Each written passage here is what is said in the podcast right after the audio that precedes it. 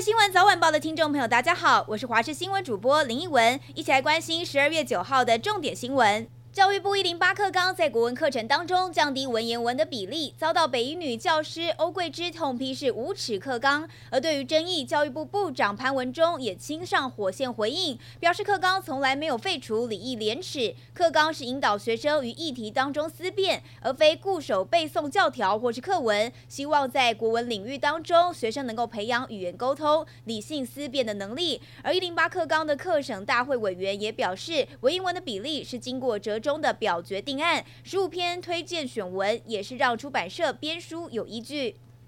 台北市松山区八德路四段有计程车追撞五辆机车的事件，而这起车祸是发生在昨天下午两点多，案发的地点在捷运松山站二号出口，机车骑士都很守规矩的在停等红灯，但是计程车就这样一路的直直往前，没有停下来，撞倒了机车。警方到场了解，原来是计程车的左前轮突然爆胎，整辆车失控，没能及时刹车停下来，才会肇事。而除了一名骑士有擦挫伤之外，其他四名骑士都没有事情。车损也已经和解。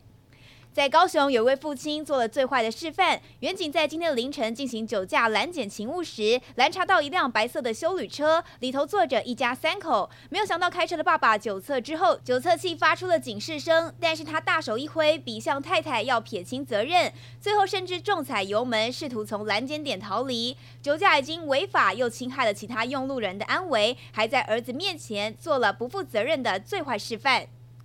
彰化远警在晚间巡逻时，发现一名男子看到自己转身就逃跑，因此立刻上前拦查。不过这名男子不但不愿意配合，甚至还突然从腰间拔出手枪。还好当时支援的警力已经赶到，合力将男子压制，并且从他的身上搜出了改造手枪跟七颗子弹。而事后调查，原来他是一名毒品通缉犯。警方事后依照毒品通缉跟违反枪炮弹药将他移送，也还好远警反应迅速，才没有衍生成街头枪站。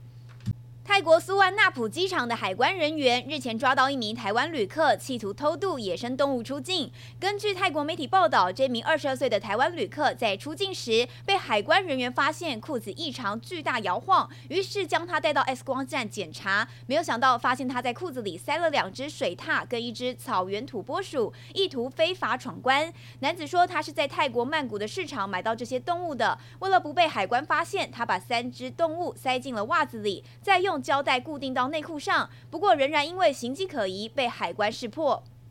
最后来关心天气，今天各地大多是多云到晴的稳定天气，而东半部地区有小范围的零星降雨，部分的区域感受比较凉。西半部跟东北部低温是十六到十八度，花东以及高平地区十八到二十度，沿海空旷地区以及近山区平地可能会更低。外出记得要注意保暖，而白天的温度迅速回温，中南部地区高温预估是二十七到二十九度，北部东半部地区是二十六到二十八度，感受舒适温暖。西半部日夜温差大，早出晚归要留意温度的变化。